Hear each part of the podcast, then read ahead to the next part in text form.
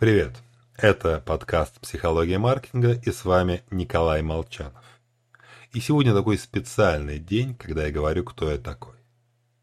Что я не просто Николай Молчанов, а, а я закончил кафедру социальной психологии факультета психологии МГУ. Кандидат наук получил степень Executive MBA в INSEAD. Одной из лучших, между прочим, бизнес-школ мира. Так что теорию я знаю. Что важнее, я понимаю, как порой жалко она выглядит на практике. Ну, потому что в области стратегии маркетинга работаю порядка более 20 лет. Я понимаю взгляд собственников крупного бизнеса. Сам был членом совета директоров полутора десятка компаний, две из топ-500 Forbes Russia. Понимая специфику стартапов, я управлял корпоративным вечерным фондом. И 7 лет назад стал вести блог «Психология маркетинга».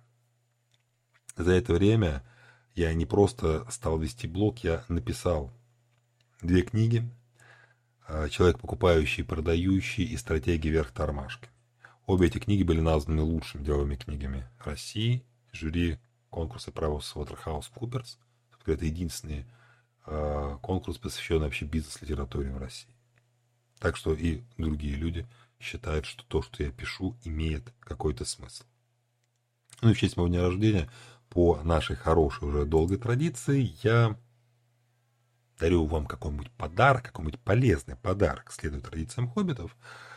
А, и сегодня я расскажу о том, что мы уступаем, точнее не мы, а вообще люди уступают, когда знают причины поведения другого человека. Это логично, ничего тут удивительного нет, а самое забавное в том, что в большинстве случаев нам достаточно сам факт наличия аргументов, а не их содержание. Так Лен Лангер провела серию экспериментов с посетителями библиотеки, стоявшими в очереди к Серксу.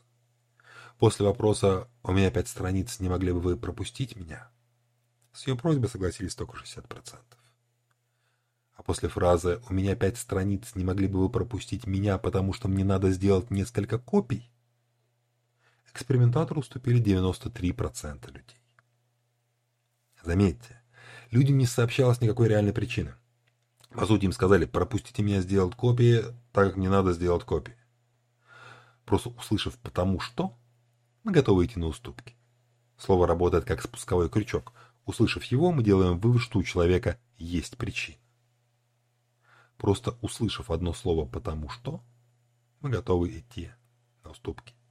Поэтому это прекрасное слово, с помощью которого можно манипулировать другими людьми, и другие люди могут манипулировать вами.